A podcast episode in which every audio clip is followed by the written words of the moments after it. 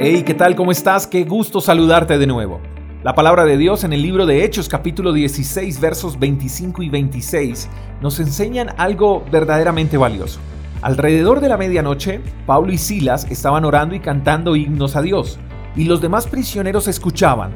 De repente hubo un gran terremoto y la cárcel se sacudió hasta sus cimientos.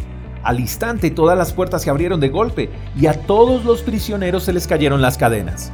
Pablo y Silas se encontraban predicando el mensaje de Jesús en Macedonia y por predicar el mensaje de Jesús fueron arrestados, azotados y puestos en la cárcel.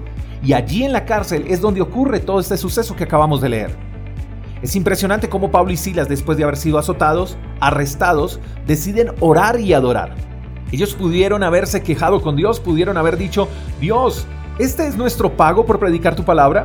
No es justo. No es justo que por hacer bien recibamos el mal. Pudieron haber dicho, si esto es servir a Dios, preferimos no servirlo. Pero en ningún momento Pablo y Silas se quejan a pesar de estar adoloridos, heridos, atados y en prisión. Dice el pasaje que ellos oraron y adoraron. Eso nos enseña que nuestra oración y nuestra adoración no debería depender de nuestras circunstancias. Nosotros debemos orar y adorar en todo momento, cuando las cosas marchan bien y cuando las cosas no están nada bien. Luego el pasaje dice que en medio de la oración y de la adoración de Pablo y Silas, las puertas de la celda se abrieron y a todos los prisioneros se les cayeron las cadenas. No sé qué te tenga atado de manos y pies, no sé qué te tiene preso, el afán, la enfermedad, el desempleo, la falta de recursos, la soledad, la ansiedad. Tal vez estás como Pablo y Silas, estás herido, te lastimaron, te privaron de la libertad, Has estado rogando por justicia al cielo. Estás diciendo, Dios, tú sabes que esto o aquello fue injusto y tu situación te ha estado paralizando. Sientes que no avanzas. O quizás te preguntas, ¿qué hago? Bueno, quizás lo que necesites hacer a partir de hoy es orar y adorar. Es canalizar ese sufrimiento, ese dolor por medio de la oración y no tratar de cambiar las circunstancias. Así no entiendas el porqué de las cosas, ora y adora.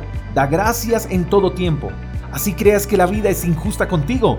Ora y adora. Sonríe.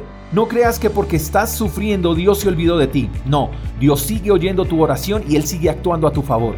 Así que no dejes de orar, no dejes de adorar. Dios es bueno y pronto tu oración y tu adoración traerán la libertad que estás añorando. Pronto esas cadenas serán rotas y pronto tus heridas serán sanadas.